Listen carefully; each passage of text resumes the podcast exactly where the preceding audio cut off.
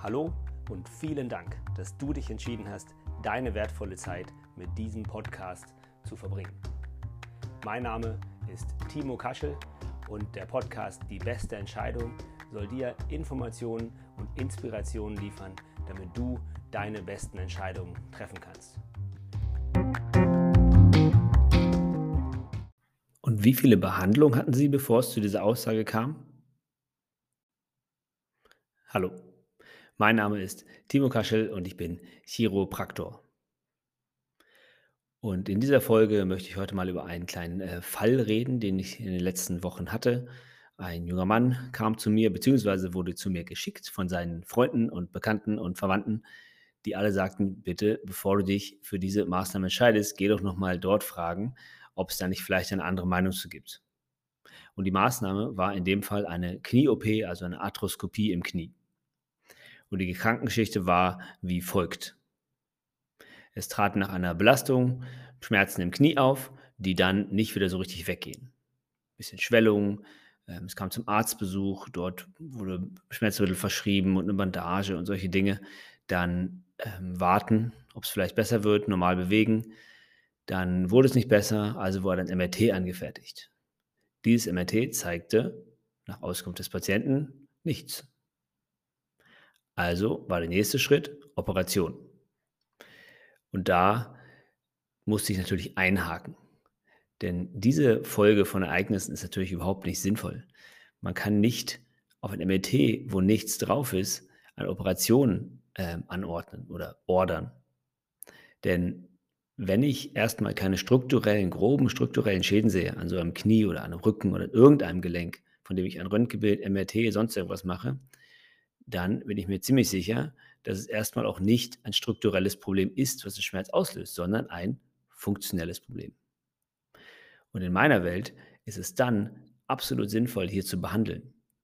Und zwar sinnvoll zu behandeln. Am allerbesten natürlich vorher untersuchen.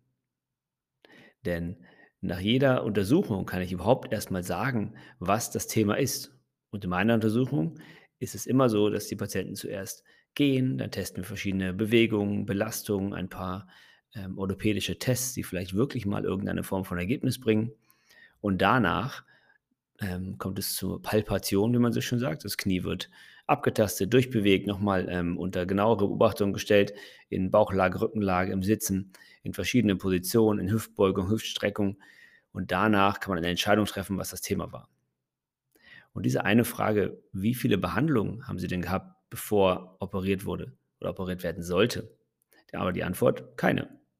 Und da war mir halt dann sofort klar, okay, diese OP ist nicht notwendig. Denn es muss eine Behandlung stattfinden. Ohne Behandlung kann ich überhaupt nicht sagen, wie sich das Problem konservativ entwickeln würde. Und es macht keinen Sinn, erst zu operieren und dann zu behandeln. Aber leider Gottes werden so Rehas verschrieben und so werden Gelder bewilligt für Übungsprogramme und konservative Behandlung nach der OP. In diesem Falle hat die eine Frage geholfen, die OP abzuwenden.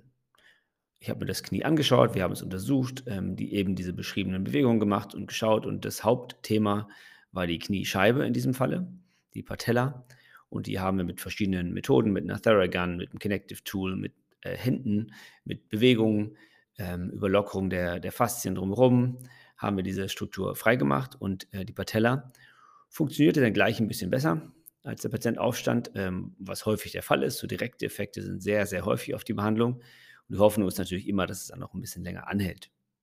In dem Falle war das dann auch so, weil eine Woche später war der zweite Termin und da berichtete der Patient, dass er jetzt wieder Treppen steigen könne und das Knie ihn dabei nicht mehr belästigt und auch die Schwellung sei zurückgegangen. Insofern war ich an dem Tag ähm, recht ähm, ein bisschen stolz auf mich und natürlich sehr froh über meine Ausbildung und auch meine Erfahrung als Chiropraktor. Denn ich finde es eine ziemlich effiziente Leistung, wenn man mit einer Frage eine OP abwenden kann. Zumindest in dieser Situation. Manche Leute vermuten, dass ich generell gegen OPs bin, weil ich bin ja Heilpraktiker in Anführungszeichen. Das stimmt natürlich nicht. Manche meiner Patienten dränge ich geradezu zu einer Operation, weil es im Verlauf ihrer Behandlung und auch für die Lebensqualität die absolut beste Entscheidung ist. Aber ohne klaren Befund einfach mal reinzugucken in ein Gelenk, in eine Schulter, in ein Knie, in eine Hüfte, das kommt absolut nicht in Frage. Da müssen vorher ganz andere Dinge passieren. Sowas wie Chiropraktik, Selbstbehandlung, Übungsbehandlung, Physiotherapie, Taping, eventuell auch eine Kniebandage, Aktivitätsanpassung, alle möglichen Dinge werden vorher gemacht, bevor man so eine Entscheidung trifft. Und so war ich ähm, war der Patient sehr, sehr zufrieden mit sich und auch mit der Behandlung hier. Und wenn Sie ein Thema haben, was, wo Sie denken, hm, bin ich vielleicht nochmal interessiert daran, eine zweite Meinung zu hören, dann sollten Sie auf jeden Fall den Chiropraktor Ihres Vertrauens oder den Chiropraktor Ihres Vertrauens Ihrer Freunde und Bekannten aufsuchen und den oder diejenige noch einmal fragen, bevor Sie andere Schritte unternehmen.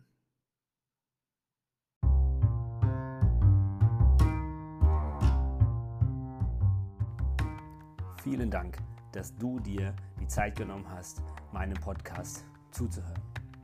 Ich würde mich sehr, sehr freuen, dass wenn es dir gefallen hat, was du gehört hast, du es anderen weiterempfiehlst.